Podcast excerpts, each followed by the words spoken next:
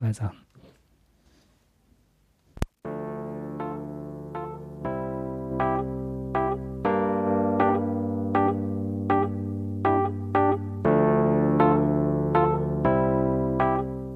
Ja, hallo und herzlich willkommen zu einem neuen Tacheles Podcast. This is an awesome feeling when you are so close. mit Herrn Bums. Und Frau Dings.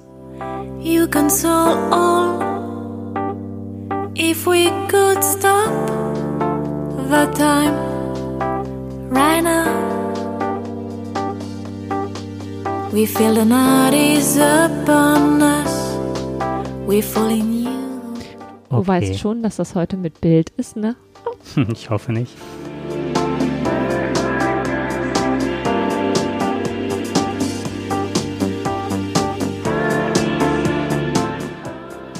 Ja, kann man noch ganz leise im Hintergrund laufen lassen und gleich ausblenden.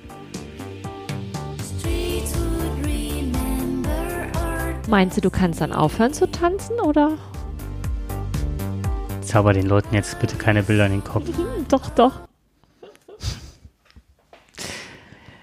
Ja, apropos Tanzen. Ich habe äh, einen Roboter, einen Robot entdeckt. Das ist halt so ein Teil, was automatisch irgendwas ins Netz postet auf Twitter. Normalerweise halte ich ja nichts davon.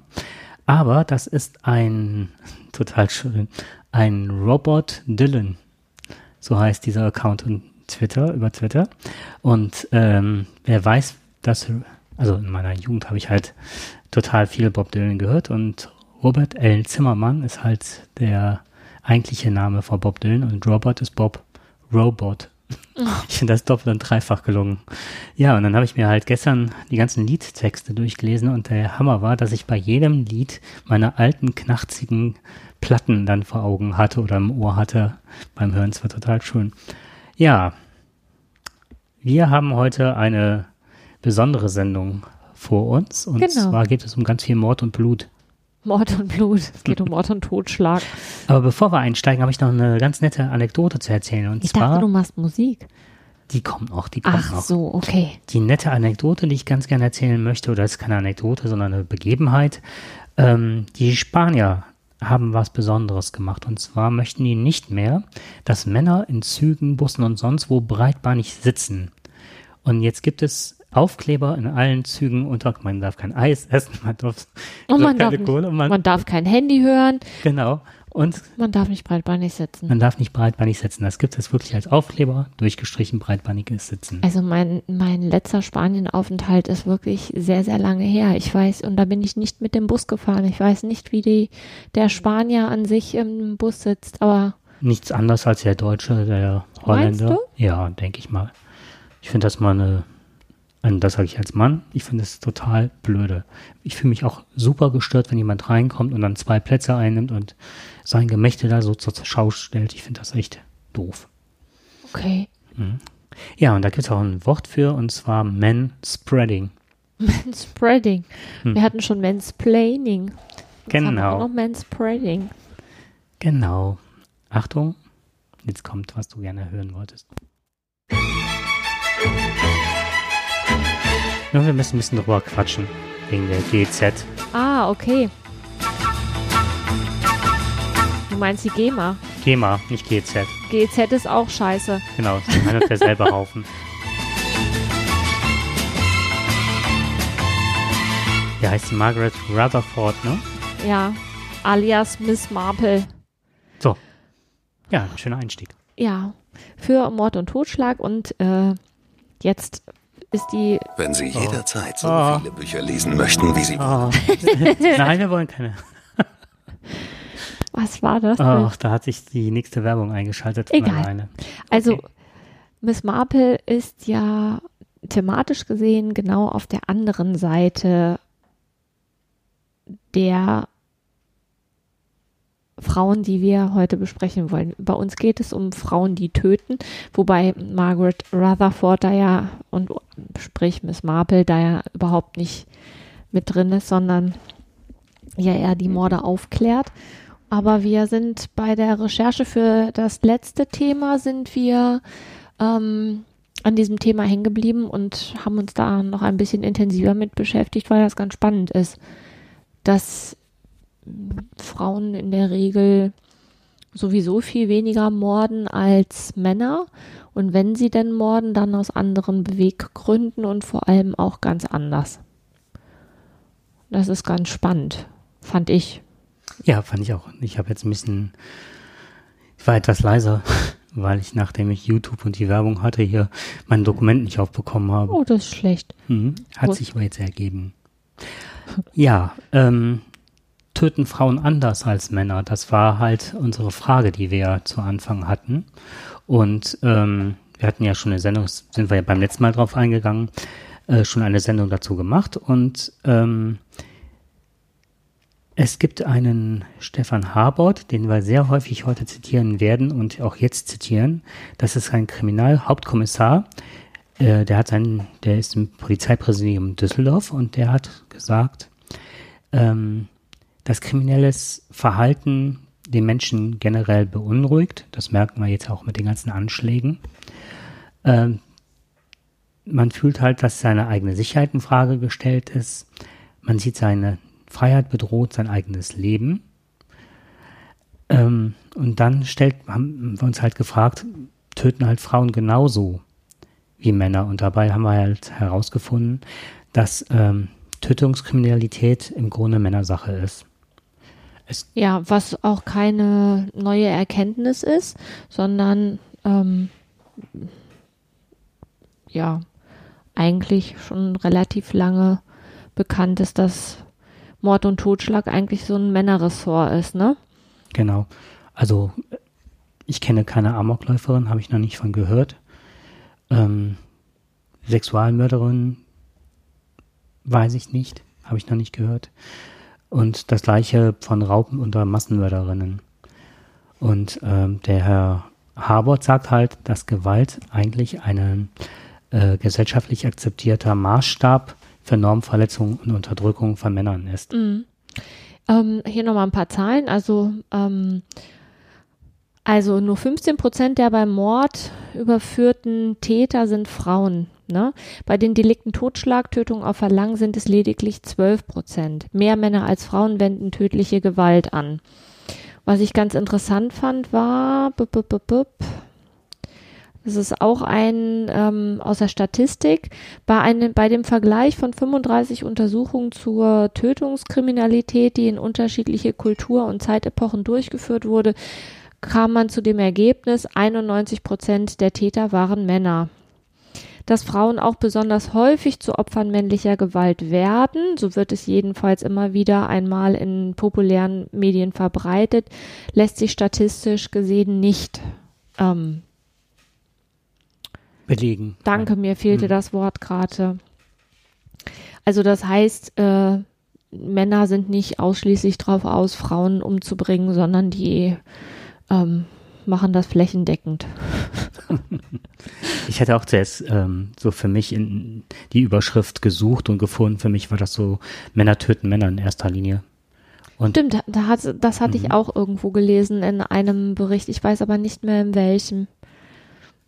Und es wird auch wie überall oftmals hier mit äh, zweierlei Maß gemessen, und zwar die gesellschaftliche Akzeptanz also äh, von Akzeptanz zu sprechen ist jetzt falsch, aber äh, wie das gewertet wird in der Gesellschaft, ist halt ähm, meist so, dass Täterinnen oft äh, abstoßend wirken. Das haben so soziologische Studien begeben, äh, be belegt. Ähm, auf der anderen Seite, je nachdem, wie sie morden oder mit welchem Hintergrund das ist, wirken Frauen dann aber auch besonders ähm, interessant. Teilweise werden äh, Mörderinnen auch lustvoll angeprangert beziehungsweise öffentlich vorgeführt. Hochstilisiert. Ihre Lebensgeschichte wird meistens anders ausgeschlachtet als die der Männer. Was aber auch Sinn macht, weil stell dir mal vor, also das ist ja ein Einzelfall, ne? Es ist nicht üblich, dass Frauen töten und wenn dann mal eine tötet, dann ähm, versucht man das ja auszusch, dann ist das ja was Besonderes. Wenn du jetzt jeden Mörder irgendwie die Geschichte da aufdröseln würdest, dann ähm, würde es ja, also es wird ja keinen mehr interessieren. Mhm. Ja, und halt, das wird meist dann auch ein Medienspektakel. Genau. Und ich glaube, dass die Wissenschaft sich dann so auf ähm, die Frauen ähm, fokussieren, hat wahrscheinlich auch den Hintergrund, dass man herauskriegen möchte, warum diese Frau dann zu, zu etwas äh, greift, was normalerweise nicht der Fall ist. Was, also was Frauen normalerweise nicht machen. Wobei ich ähm, beim ganzen Recherchieren mir irgendwann die Frage gestellt habe, ich befürchte, dass jetzt was kommt. Ja, werden die denn alle, also wie hoch ist die Dunkelziffer? Ne? Machen die das einfach nur stickum, leise? Hm, hm, hm. Und es kriegt keiner mit, wenn die halt Gift nehmen. Ich meine, mittlerweile kann man ja alles Mögliche nachweisen. Und ähm, das war ja vor 20 Jahren noch nicht der Fall. Von daher weiß ich halt nicht, ob das, ähm, ob das tatsächlich auch die wahren Zahlen sind. Weil um etwas nachweisen zu können, musst du ja auch erstmal einen Verdacht haben. Sonst wird der ja Mhm. So.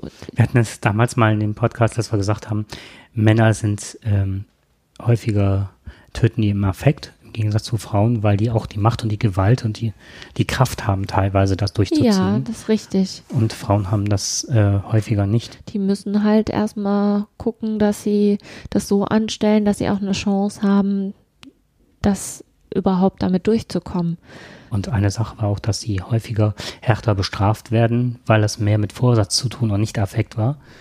Mm, ja. Aber vielleicht noch mehr darunter der, der Situation gelitten haben lange Zeit, auch psychisch angeschlagen waren, weil die Situation so heftig war, aber sie konnten sich schlechter wehren, konnten nicht immer Affekt reagieren. Sie mussten sich halt oder müssen sich halt gegen den Partner dann zum Beispiel. Ja, das war auch so was Umgekehrtes, ne? Das habe ich mhm. auch irgendwo gelesen. Männer, Männer ähm, morden um qua oder oder wenden Gewalt an, um die dass alles so bleibt, wie es ist. Und Frauen machen das, um sich zu befreien.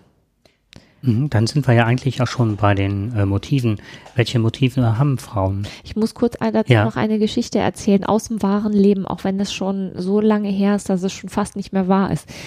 Mitte der 80er Jahre habe ich ein Praktikum im Landgericht in Braunschweig gemacht und durfte da, ja, im Rahmen meines Praktikums habe ich halt viele Stellen, bin ich durchlaufen, habe halt viel Aktenarbeit gemacht, war bei ähm, Amtsgerichtssitzungen, aber es gab auch eine Strafsache und da ist eine Frau, ist eine Strafsache verhandelt worden, wo genau das passiert ist.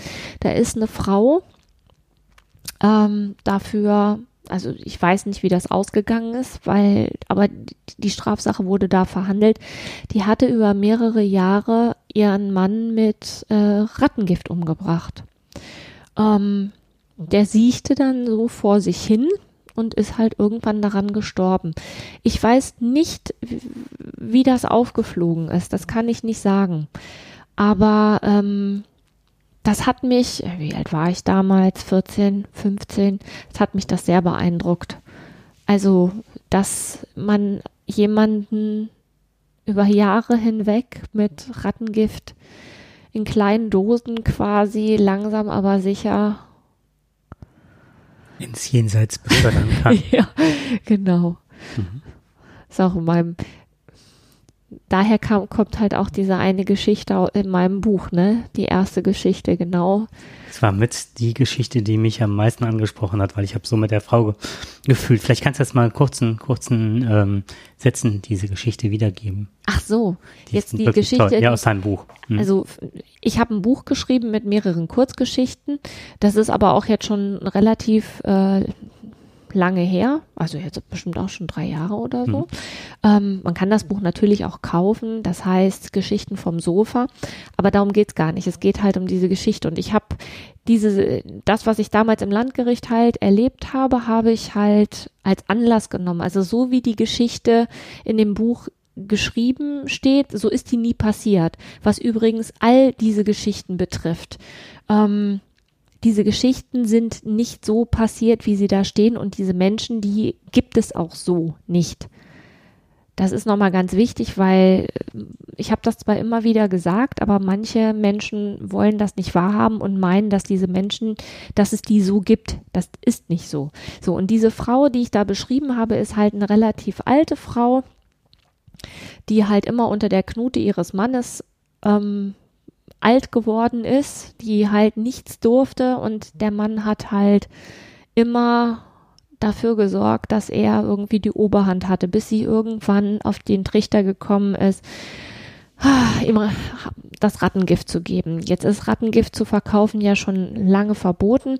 Deswegen hat sie irgendwann, als sie im Keller einen alten Vorrat gefunden hat, hat sie gedacht, oh, wenn ich dem dann nur ein bisschen was von gebe und ihm schlecht wird, dann habe ich vielleicht den Nachmittag Ruhe und muss nicht immer nach seiner Pfeife tanzen.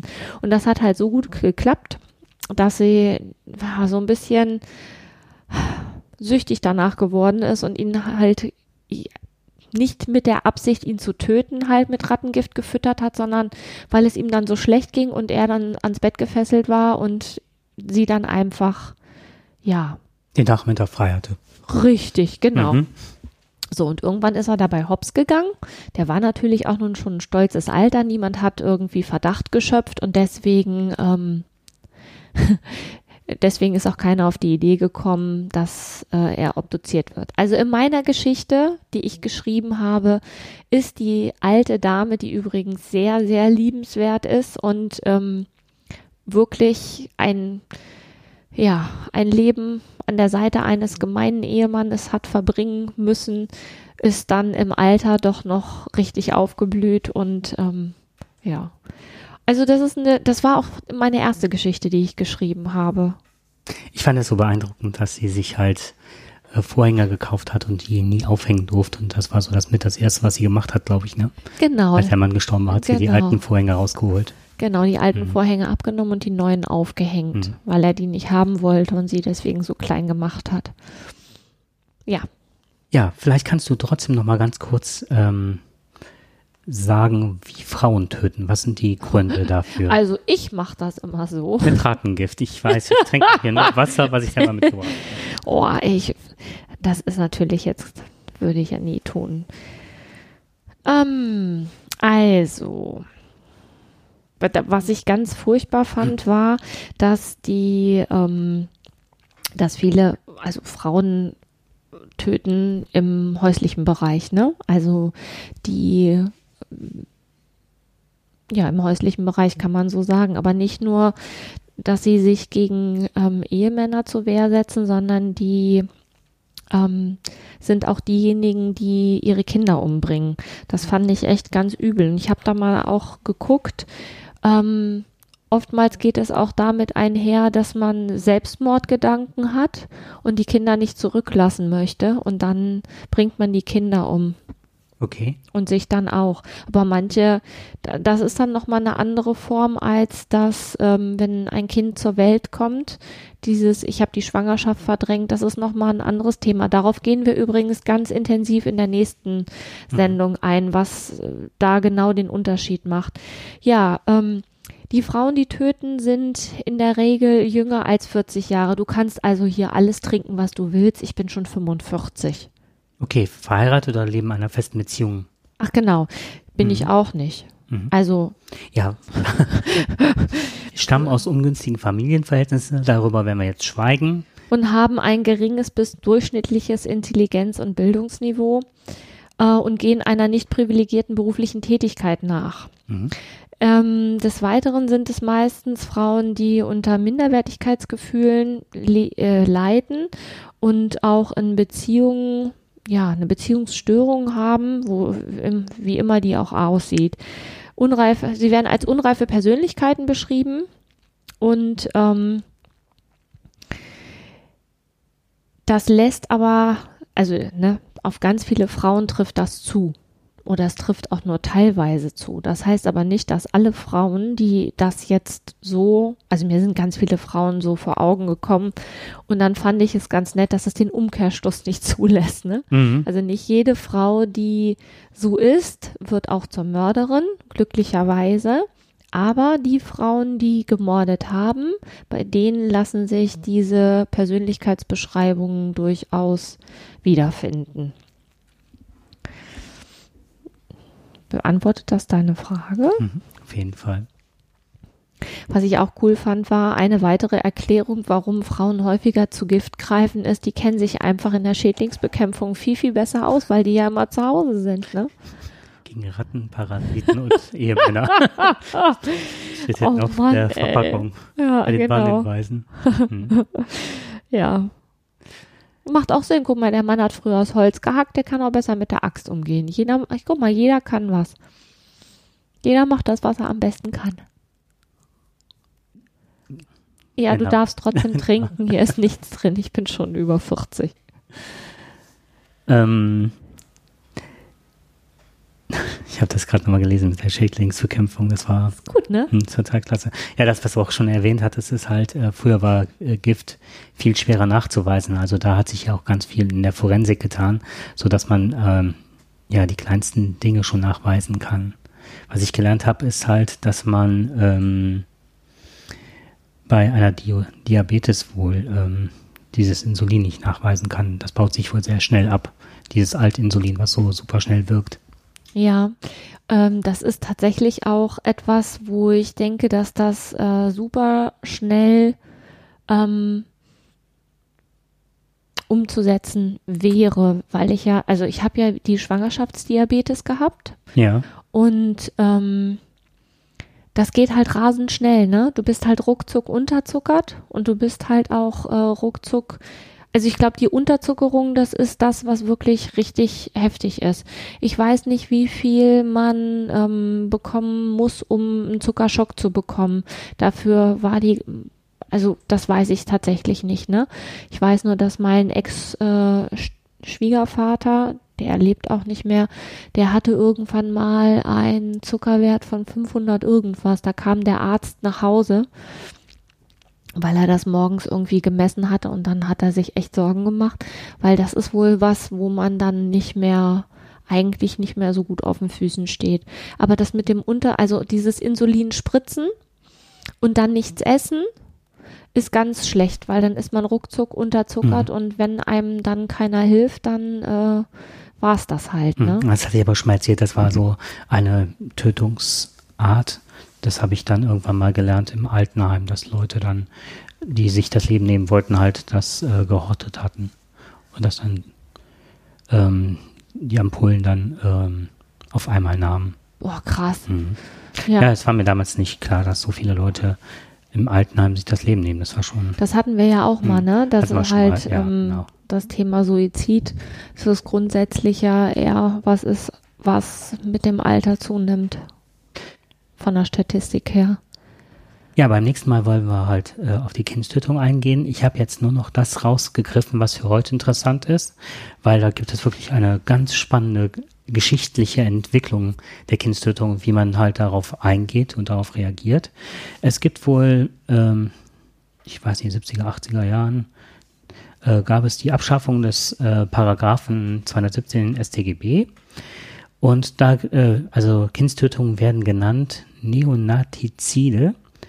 Und äh, diese werden nicht mehr besonders in der ähm, Kriminalstatistik erfasst, sondern zählen nur noch zu Mord und Totschlag. Und das fand ich sehr erstaunlich, weil ich gerade ähm, finde, dass man auch daran äh, die soziale Entwicklung einer Bevölkerung ablesen kann, wie viele kind, Kinder sterben, wie viele Erwachsene sich nicht mehr in der Lage sehen, ähm, Kinder zu erziehen oder zu ernähren oder keine Perspektive mehr für Kinder sehen, beziehungsweise das ist ja auch oftmals Ausdruck einer völligen Überforderung oder psychologischen äh, Beeinträchtigung Ja, oder Unreife, ne? oder ja Unreife, genau. Und deswegen fand ich es sehr erstaunlich und ein Stück weit erschreckend zu sehen, dass die nicht mehr in der Statistik erfasst werden, beziehungsweise unter ferner Liefen laufen. Also und ähm, Ist aber vielleicht auch gewollt. Ja, dann ja, alles ist irgendwie immer gewollt, ne? Ist nur die Frage, wem nützt es, ne? Dass das nicht mehr auftaucht. Ja, die andere, wenn du sie, äh, hat, das hat zugenommen, ne? Nee, die haben abgenommen. Äh, die Fallzahlen bei der Tötung von Kindern ist allgemein zurückgegangen. Ich habe eine Zahl. 2006 waren es insgesamt 202 Kinder Opfer von Tötungsdelikten. Das waren 88 weniger als im Jahr 2000. Und 2006 sind bei 672.724 Geburten waren es 27 Kindestötungen. Aha. Wobei Ja. die Dunkelziffer ist immer das, ähm, was ähm, ja oftmals erschreckend ist, wenn man das wüsste. Also Ja, ich glaube, dieser frühe Kindstod ist nicht immer darauf äh, zurückzuführen, dass das Kind auch tatsächlich ähm, aufgrund, äh, dass es nicht selber überlebensfähig war. Aber da sind auch die Zahlen extrem zurückgegangen, weil man mittlerweile weiß, dass ähm, beim das Bauchlage bei Säuglingen bis zu einem Jahr, dass das die Kinder, ähm, dass das den plötzlichen Kindstod ähm, begünstigt und auch im Haus Rauchen ist auch einer der Faktoren, die das ähm, beeinflusst. Naja. Das heißt, also die, ich habe jetzt keine Zahlen, aber ich habe neulich in dem Zusammenhang nämlich einen Bericht gelesen und die, die Zahl der plötzlichen Kindstode ist extrem zurückgegangen. Dem konträr gegenüber steht aber, dass die äh, Wirtschaft, also mh, alle Konzerne, die irgendwie Babysachen äh, verkaufen, ähm, mittlerweile ähm, so ein Sicherheitsding ähm, verkaufen. Also du kannst mittlerweile so ein Gerät deinem Kind ins Bett legen und das schlägt dann Alarm, wenn das Gerät meint, dass die Atmung aussetzt. Ich weiß, dass damals bei, als meine große Tochter geboren wurde, hatten wir ähm, im Bekanntenkreis ein paar, da war der Junge gefährdet. Also es gibt halt auch so ähm, Faktoren, wo man dann sagt, das Kind ist gefährdet. Jedenfalls, also es ist auch schon 18 Jahre her, ne? So, und die hatten aber dann von der Kasse so ein Gerät zur Verfügung gestellt bekommen. Und das war echt übel, weil das hat halt auch äh, Fehlalarme ausgelöst, Hm. ne? sodass sie dann echt alle Nase lang da nachts hin mussten, um zu gucken. Und jedes Mal denkst du, dein Kind atmet nicht mehr, ne? So. Und das kannst du mittlerweile so kaufen. Also das äh, wird, früher gab es das halt nur im medizinischen Bereich und mittlerweile kannst du dir das so kannst kaufen. Das fand ich ganz, per Handy steuern und alles mögliche. Ich habe nämlich einen Postka Podcast gehört, da war jemand, ähm, der hatte Freunde eingeladen oder nee, die waren eingeladen zu der Familie, ein kleines Kind und das gleiche Phänomen. Und die hatten ähm, das Schlafzimmer des Kindes halt ähm, ausgestattet mit Kameras. Und das erste, was sie machten, als die Gäste kamen, war ein Fernseher angemacht mit zwei größten Monitoren. der Hatten Hammer. so überdimensionale Fernseher. Big Brothers watching. Genau, und dann konnten die auf dem, äh, dieses Pinchen auf dem ähm, Display des äh, Handys durchführen und dann zoomten die an das Kind ran und sahen genau, ob die Lippen sich bewegten oder okay, dann hatten das Gesicht des Kindes, also den Mund, dann auf so einem 2 Meter Fernseher in der Diagonalen. Ja, also, Okay, für, also, ne? für mich, für mich unvorstellbar. Ich bin froh, dass ähm, die Technik noch nicht so weit war, als meine Kinder klein Es waren. schwirrt auch Angst. Also ich denke, wenn So jedes es Mal auch. du dann auf heißen Kohlen sitzt und denkst, das Gerät, du vertraust ja eher dem Gerät in dem Moment, ne, als deinem eigenen Gefühl. So ist es. Und das ist auch, also in diesem Bericht, den ich gelesen habe, der eigentlich um, ähm, ach, ich weiß gar nicht mehr, warum ich die Zeitung aufgeschlagen hatte. Auf jeden Fall war das sehr konträr. Auf der einen Seite ist in unserer Gesellschaft eine massive Vernachlässigung von Kindern ähm, in, in einem bestimmten, ja, Bereich der Bevölkerung, sage ich jetzt mal, Mhm. wird das sehr äh, runtergefahren, also wirklich von der Ernährung vernachlässigt, vom Wohnraum vernachlässigt, ne? Mhm. kein Geld vorhanden, um wichtige Sachen zu kaufen. Und auf der anderen Seite entsteht eine, äh, eine Bevölkerung, die quasi ähm, wo das Kind quasi im Mittelpunkt steht. Und zwar so im Mittelpunkt, dass das so hochstilisiert wird, dass da Menschen ganz viel Geld mitmachen können. Also du kannst denen halt alles Mögliche verkaufen, ne? Von dieser Kamera, da habe ich auch schon gedacht, mein Gott, ne? So. Ähm, es ist schwierig mittlerweile ein Babyphone ohne, ohne Bildschirm zu bekommen. Das fand ich ganz furchtbar.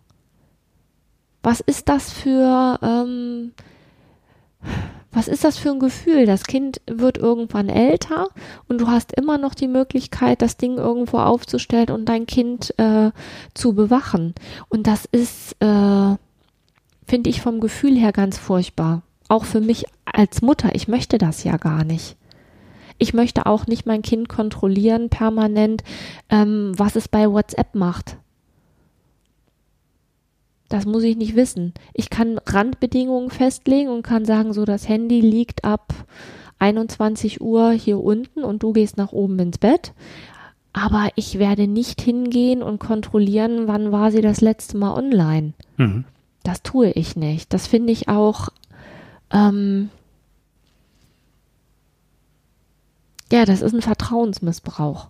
Wenn die Kinder klein sind und das Babyfon hat eine Kamera, weil es das nicht anders gibt, okay, aber trotzdem finde ich, ähm, so, so, so ein Mensch hat doch auch das Recht auf Privatsphäre, ne? Mhm. Wann und wann höre ich dann damit auf? Das wird sich mit Sicherheit auf das Kind übertragen. Ja, jetzt von den, äh, ja klar, Und wenn man denkt, je nachdem, wie dann man das Kind anlegt beim Stillen, das haben wir jetzt letztens, dass darüber schon Bindungsstörungen entstehen kann, wenn man nicht mal ganz bei der Sache ist. Das hatten wir mal in einer Fortbildung gelernt, ne, was das alles für Faktoren sind, die ähm, zu einem Ungleichgewicht des Neugeborenen führen können, beziehungsweise in seiner persönlichen Entwicklung. Dann gehört mit Sicherheit auch dazu, dass das Kind sich ständig und permanent äh, beobachtet fühlt. Mhm. Es gibt sogar Untersuchungen darüber, dass Kinder, da weiß ich aber nicht, wie, ähm, wie gesichert das ist, ne? ob das Mhm. auch wirklich eine statistisch verwertbare Umfrage war, dass, äh, dass das Ultraschall machen, das wirklich dreimal auch reicht, ne? Weil das auch nicht gut fürs Kind ist, Mhm. wenn man immer Ultraschall macht. Ich hab Jetzt, sind wir aber vom Thema ein Ja, bisschen wobei ich habe ne? äh, gerade noch ein bisschen recherchiert und ähm, im Jahr 2014 hat es den höchsten Anstieg ähm, bei Kindeswohlgefährdung gegeben und zwar um 11,7 Prozent. Und bei den festgestellten Verfahren ähm, konnte bei 7,9 Prozent aller eingegangenen Verfahren nicht ausgeschlossen werden, dass eine Kindeswohlgefährdung zutraf. Ähm, und äh, bei den restlichen, das sind immerhin noch 43.200, was auch nochmal eine äh, Zunahme von 4% sind, ähm, lag keine kind direkte Kindeswohlgefährdung vor, aber massiver Hilfe- und Unterstützungsbedarf. Es war 2014. Das war 2014. Hast du auch Zahlen von Nein, 2005? leider, das sind die neuesten Zahlen, die ich halt gefunden habe. Mhm. Also, dass die Zunahme, äh, Stopp, auf, als 2015 war nochmal ein zu, äh, war noch mal eine Zunahme von 4,2 Prozent. Und, ähm, Moment.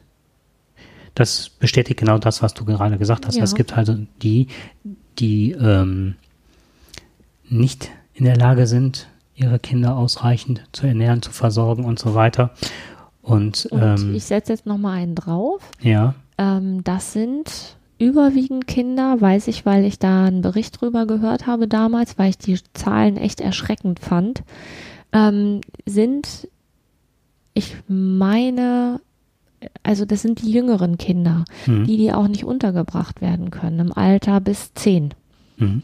So, dafür gibt es keine Unterbringungsmöglichkeiten. Also es fehlt wirklich, also nicht nur, dass das Jugendamt ja ähm, mehr Fälle hat für die Leute, die das bearbeiten, sondern es gibt auch keine Unterbringungsmöglichkeiten in der äh, in dem Maße, wie sie eigentlich benötigt würden. 23,1 Prozent wiesen Anzeichen für körperliche Misshandlung auf, 63,7 der Gesamtzahl wiesen ähm, Anzeichen von allgemeiner Vernachlässigung auf. Wundert, wundert mich jetzt natürlich gar nicht, ne? Nee, und auf der anderen Seite genau das, was du gesagt hattest, gibt es dann die Eltern, die dann ähm, ja überbehütend sind, Helikoptereltern sind, dass die Kinder gar nichts mehr alleine machen können und die auch ähm, entwurzelt sind. Also aber auf einer ganz anderen Art und Weise ähm, ja vernachlässigt sind. im Positiven, also im Negativen, halt, dass sie so äh, nicht mehr ihre eigenen Erfahrungen machen können, sich die Welt nicht mehr Meinst selber diese schließen können. Diese, Wohl- Wohlstandsverwahrlosung? diese Wohl, Wohlstands, sehr schön, Wohlstandsverwahrung. Ja, der ist nicht von mir, der Begriff. Den Mhm. hat mal irgendwann jemand im Zusammenhang mit unserer Arbeit benutzt. Ähm, genau das. Mhm. Also dieses, ähm, man kann sich alles kaufen, man kann sich die Sicherheit kaufen, man braucht aber nicht mehr selber über irgendwas nachdenken und zu investieren. Das ist so die andere Seite. Ne? Ja, genau. So. Sind wir ordentlich vom Thema abgekommen. Ja, aber das war klasse jetzt gerade, das war sehr spannend. Ja, also bei der Kindeswohl, nee, Kindeswohl, bei der Tötung ist es halt so, ähm, dass die meisten Mütter natürlich nicht großartig über das reden, was passiert ist. Zum einen aus großer Scham, aber auf der anderen Seite hat das ja auch immer noch was damit zu tun, inwieweit sie dafür belangt können. Die müssen ja nicht aussagen vor Gericht und sich nicht selber belasten. Was man aber soziologisch gesichert weiß, ist, dass die meisten Frauen, 70 bis 80 Prozent ledig sind, sind meistens erstgebärende Mütter. Ähm, das Bildungsniveau unterscheidet sich äh, nicht von denen der Nicht-Täterinnen und bildet das äh, Altersspektrum von 14 bis 42 Jahren ab. Also die Bandbreite hier ist so schön beschrieben der, ähm, der Fruchtbarkeit. Aber ähm, das ist jetzt schon fürs nächste Thema, ne? Ich hatte das nur angesetzt, weil das hatte ich rausgezogen aus dem, weil das ja zu wie töten Frauen, warum töten Frauen. Ähm, das Okay. andere ist auch noch so ähm, stärker auch noch der geschichtliche Abriss des Ganzen. Ja. Ja, und ähm, was macht das Ganze aus? Warum kommt es dazu? Ähm, oftmals ist es die Gewissheit, die subjektive Gewissheit der Schwangeren, nicht schwanger zu sein, dass sie mit dem plötzlichen Gedanken, Kind zu haben, nicht klarkommen, dass häufig äh, Schwangerschaftsanzeichen oder subjektiv hinreichende Umdeutungen von vorhandenen Schwangerschaftsanzeichen äh, ignoriert werden oder also wie gesagt umgedeutet werden. Äh, dass sie Angst vor der Aufdeckung haben und ähm, viele von denen werden von der tatsächlich von der Geburt, von den Wehen überrascht. Es finden halt viele verheimlichte ähm, Schwangerschaften statt. Häufig hat es auch was damit zu tun, dass der Mann oder der Partner das Kind nicht will, dass die getötet werden und dass die auch, wenn die auch mit gewaltbereiten Männern zusammenleben und das Kind ist getötet worden, weiterhin mit diesem Mann zusammenleben. Alles nicht nachvollziehbar, ne? So auf den ersten Blick. Auf den ersten Blick nicht. Ja, fällt mir die Frau ein, die, oh, ich weiß gar nicht mehr, vor ein oder zwei Jahren haben sie bei der doch ähm, drei getötete Säuglinge gefunden, ne? Die hat auch mit ihrem Mann zusammengelebt, wo ich mich damals auch schon gefragt habe, wie kann das eigentlich sein? Kann mir doch keiner erzählen, dass der das nicht gewusst hat. Wenn die da ein Kind kriegt und das dann irgendwo verscharrt. Drei Kinder. Ist auch schon echt krass, ne? Mhm. Ist auch keiner der Nachbarn das irgendwie merkt. Wobei ich ganz ehrlich sagen muss, also ich weiß ja nicht, wie die ausgesehen hat, aber ähm, hm, ich hatte mal entfernt eine Nachbarin und ähm, unsere Kinder sind im gleichen Kindergarten gewesen und irgendwann sagte dann beim Laterne basteln, sagte dann die eine Erzieherin zu ihr, oh Mensch, bei Ihnen ist es ja auch bald soweit, ne? Wann entbinden Sie denn noch mal? Und dann habe ich mir, ja, sagte sie, ach, das ist jetzt, der Ge- Geburtstermin ist in, ist sechs bis, also ich meine, es waren sechs oder acht Wochen, keine Ahnung. Und dann habe ich die angeguckt, die sah halt aus wie immer. Die war halt insgesamt wirklich sehr, sehr übergewichtig, ne? Und ich habe da keinen Unterschied sehen können. Die sah für mich aus wie immer. Ich hatte auch nie, wenn ich sie so auf der Straße sah, darauf angesprochen, dass sie schwanger ist, weil ich es einfach auch nicht gesehen habe. So, also das ist so der, einer der Fälle, wo ich mir vorstellen kann, dass es auch der Partner und die Nachbarn auch nicht mitbekommen, wenn jemand wirklich so übergewichtig ist, dass das quasi nicht auffällt, ne? Ich weiß aus der ähm, Schulzeit halt jetzt, ähm, aus meiner beruflichen Praxis, ähm, dass es bei vielen jüngeren Mädchen, also die selber als Kinder Kinder bekommen haben, dass das auch erst relativ spät von ihnen bemerkt wurde. dass man im Nachhinein gedacht hat, äh, das hätten die doch merken müssen oder wissen müssen. Mhm. Oder auch die Eltern halt. Ne? Naja. Naja. Okay, wir haben noch ähm, zwei Unterpunkte, die ich gerne ansprechen würde. Nämlich? Das eine ist halt nochmal ähm, äh, Patiententötungen, weil die häufiger von Frauen durchgeführt werden. Der Patientenmord findet halt oftmals in Heimen statt. Ähm, und zwar werden seit den 70er Jahren weltweit äh, pro Jahr etwa ein Dutzend Serienmördern weiß enttarnt oder entlarvt. Und in der Hälfte der Fälle sind es hier allerdings Frauen. Und die sind dann halt Krankenschwestern oder Altenpflegerinnen und ähm, die verlieren halt in ihrem Job dann jedes Maß. Und meistens sind das ähm, ja unsichere Persönlichkeiten und haben den Beruf gewählt, das ist denen häufig ähm, gemeinsam, weil sie sich im Gesundheitswesen Dankbarkeit und Anerkennung erhofft haben. und der bleibt aus, ne? Ja. Der, also der, die Dankbarkeit. und ähm, das hat auch was mit so einer Hybris zu tun, weil man oft, oft hofft, gerade im Altenheim, an dem Gesundheitszustand der Patienten nicht etwas zu verbessern zu können und wird dann plötzlich mit Aggressionen konfrontiert oder ungelöste private oder berufliche Konflikte kommen hinzu und das macht man dann an den alten Menschen fest. Mhm. Du wirst nicht gesund, du kannst jetzt plötzlich nicht mehr laufen. Ich gebe alles, du bist schuld, dass du nicht gesund wirst oder ja, oder ich gebe leid. alles, ich gebe mhm. alles und ähm, mach mir ja das Leben wirklich ja auch schwer. Und wofür das alles? Wofür mache ich das? Mache ich ja alles dafür und dann kriege ich nicht mehr Dankbarkeit, sondern werde vielleicht auch noch äh, mit Aggressivität belohnt, weil ich es äh, aus, also ich, dabei mache ich doch schon alles und dann ähm, wird das auf diese Weise dann das eigene Leiden ja auch beendet ne? Was natürlich totaler Quatsch ist, weil der nächste, also wenn einer stirbt, wir haben, haben ja nun, wenn wir eins haben, dann ist es ja ein Bedarf auf dem Pflegesektor, mhm. weil da ja wirklich auch viele Menschen ähm, gepflegt werden müssen, ne? Oftmals geben ja die Leute an, dass die äh, Patienten um Sterbehilfe gebeten haben. Das war auch nochmal ähm, für mich neu, dass das häufig nicht der Fall ist. Mhm. Dass ein guter Verteidigungsgrund ist oder vielleicht auch tatsächlich die, die Wahrnehmung der Leute. Die wollten ja sterben und ich habe hab die ja nur erlöst. Das ist sehr, sehr häufig auch in den Nachrichten kommt das vor, dass das als Grund angegeben wurde. Das ist auch ein, ähm, das ist auch richtig, richtig schwierig. Und das ist auch ein großer Knackpunkt bei der ähm, bei der Sterbehilfe, bei jetzt äh, chronisch Kranken, ne? So, und ich ähm, kriege ganz große Bauchschmerzen bei der Diskussion, wenn, ähm, das ist ja bis jetzt, ist das ja so, dass die Menschen über, wenn halt jemand volljährig ist und dann um Sterbehilfe bittet, weil derjenige äh, todsterbenskrank ist und sehr dolle leidet, dann kann er das ja entscheiden. Aber die wollten diese Grenze nach unten setzen.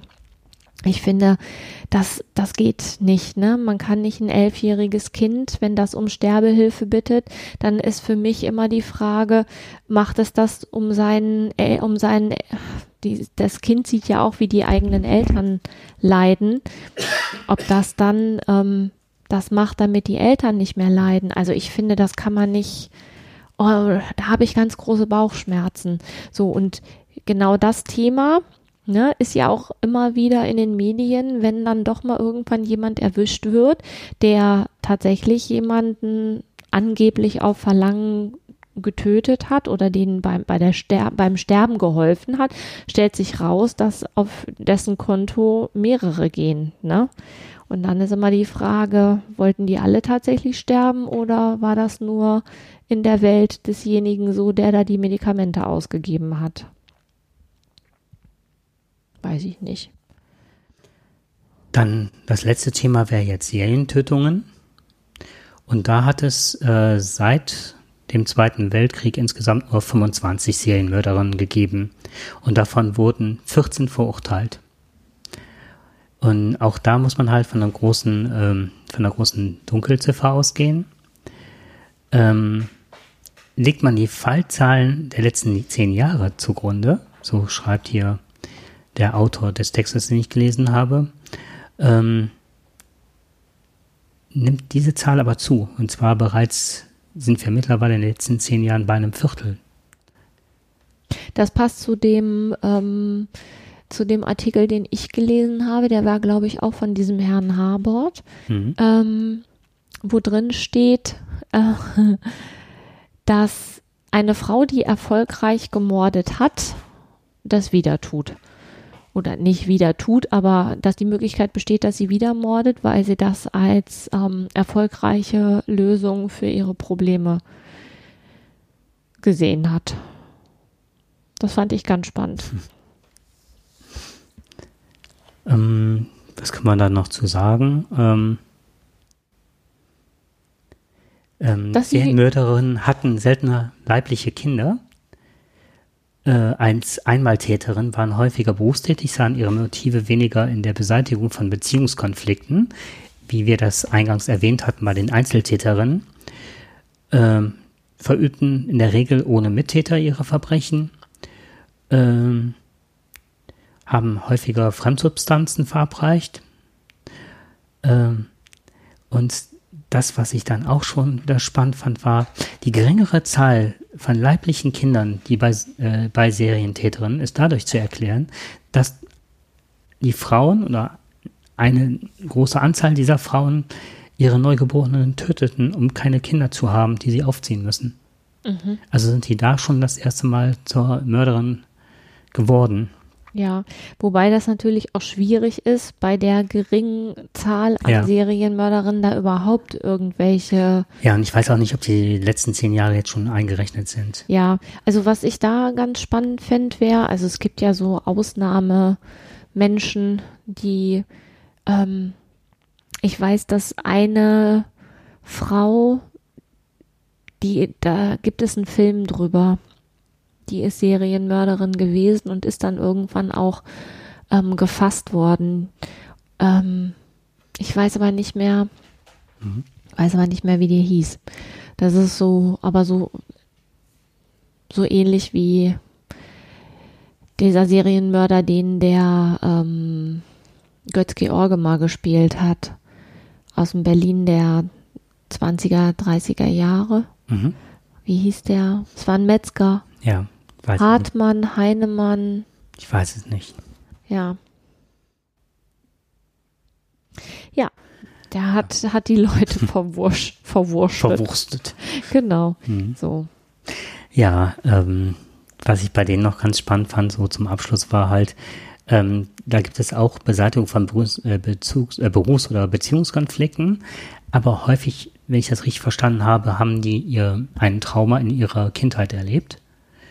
Und äh, bei den Einzeltäterinnen war es ja so, dass die dann, wenn die in einem Beziehungskonflikt steckten und haben ihren Partner mit Gift zum Beispiel getötet, war dieser Konflikt aus dem Weg geräumt und es war gut.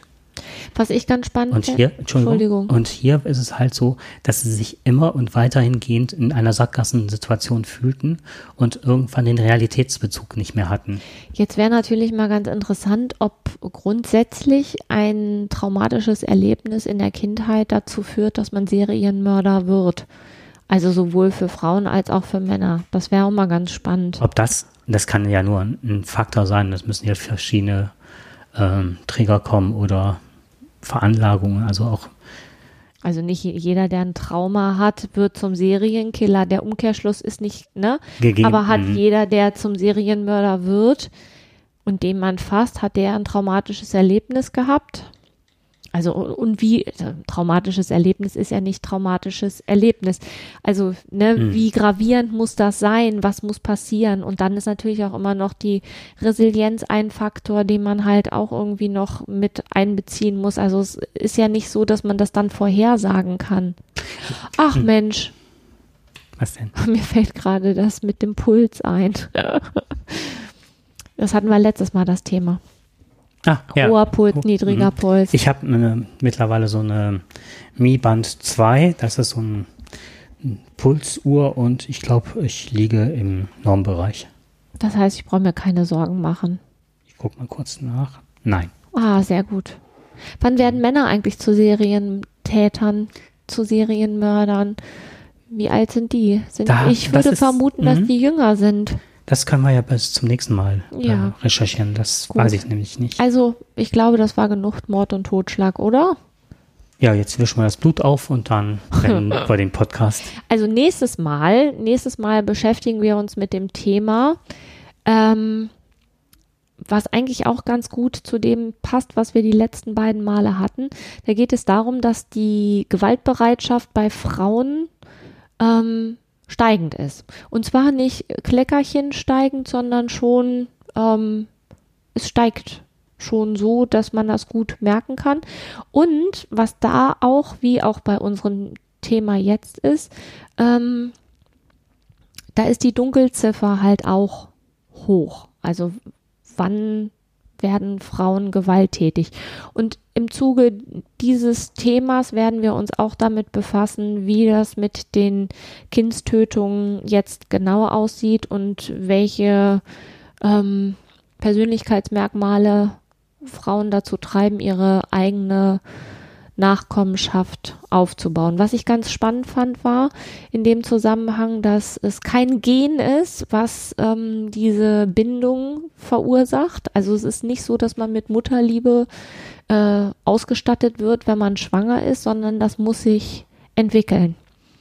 Genauso wie das sich von, von der Kindesseite aus Richtung Mutter entwickeln muss, so entwickelt sich das auch bei der Mutter zum Kind. Und ich glaube, dass da von beiden Seiten ganz viel schieflaufen kann. Also nicht schieflaufen im Sinne von, dass das Kind irgendwas falsch macht, aber dass die Bedingungen so sind, dass sich das nicht optimal entwickelt. Ja. Was ich ähm, spannend fand, war wieder das äh, im geschichtlichen Kontext, wie sich Väter aus der ganzen Sache rauswinden konnten und nicht so belangt worden sind. Das ist ja, liegt Hm, in der Natur der Sache, ne? Hm. Das ist aber auch was, wo ich, ich war so in diesem Thema drin, ne, Frauen machen das so und Frauen hier und Frauen da und die Schwangerschaft und Bindung und tralala und dann kam irgendwann nämlich genau der Punkt, ne, Männer sind, hm, hm, hm, da habe ich gedacht, ja, die kamen bei mir auch nicht vor, dass die natürlich, man kann nicht nicht kommunizieren, ne, dass die da nicht außen vor Mhm. sind, auch wenn sie dazu die Klappe halten und nicht Stellung beziehen und sich unsichtbar machen und nicht da sind, dann ist das auch ein Fakt. Ne? Letztendlich, Wurden dafür aber gefällt und gesteinigt. wofür? Ähm, für die Tat. Wer jetzt? Die Frauen, im Gegensatz zu Männern. Die mussten Ja. den Kopf dafür herhalten. Genau. Aber das ist, ähm, Auf der anderen Seite dürfen Frauen Thema. auch alleine entscheiden, ob sie abtreiben oder nicht. So. Da hat der Mann ist dann auch außen vor. nee, der Mann geht jetzt äh, per Richterspruch ob Amerika oder hier die, wie heißt sie, die, DUP oder so. Das ist die, die nordirische Partei, mit der die Frau May zusammengehen möchte. Die möchte jetzt auch wieder beschließen, dass es keine Abtreibung gibt. Und Trump steht ja auch dafür. Und Ja. das ist auch wieder Männer dominiert. Also kann die Frau das im Endeffekt auch wieder nicht selber entscheiden. Ja, ich rede jetzt hier von Deutschland. Hm. Hier darf eine Frau alleine entscheiden, ob sie abtreibt oder nicht. Dafür braucht sie niemanden außer die Schwangerschaftsberatung und einen Arzt, der es tut. Genau. Ganz Noch. legal. Noch. Ja. Dann, Okay, dann bis zum nächsten Mal. Genau. Und wir gucken, dass wir uns nicht gegenseitig um die Ecke bringen. Also, wenn ihr uns das nächste alt. Mal. Wir sind zu alt. Wir bringen uns nicht Oh, um mein die Ecke. Ruhepuls ist runter. okay, bis dann. Bis Ciao. dann. Tschüss.